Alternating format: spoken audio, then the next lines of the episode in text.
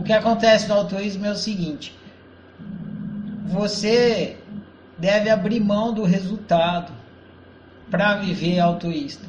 Porque se você não abrir mão do resultado, você vai estar sendo altruísta. Porque o resultado é democrático. Esse é o desafio. Se o resultado é democrático e você não permitir a democracia,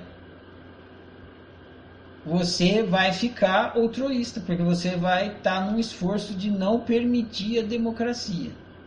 O resultado ele é sempre democrático, sempre. Não tem um resultado que não seja democrático.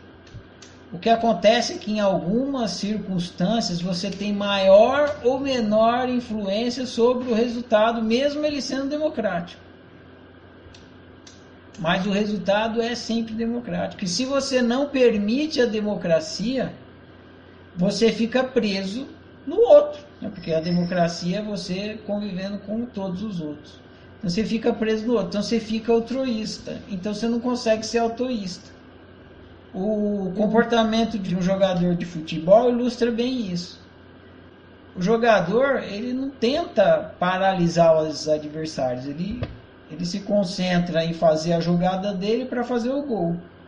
Se o adversário vem, ele tenta driblar. Ele procura fazer o gol, mas ele sabe que o resultado do gol não depende só da, da do comportamento dele, é, depende da circunstância colaborar com ele ali. Se não colaborar, ele não vai fazer.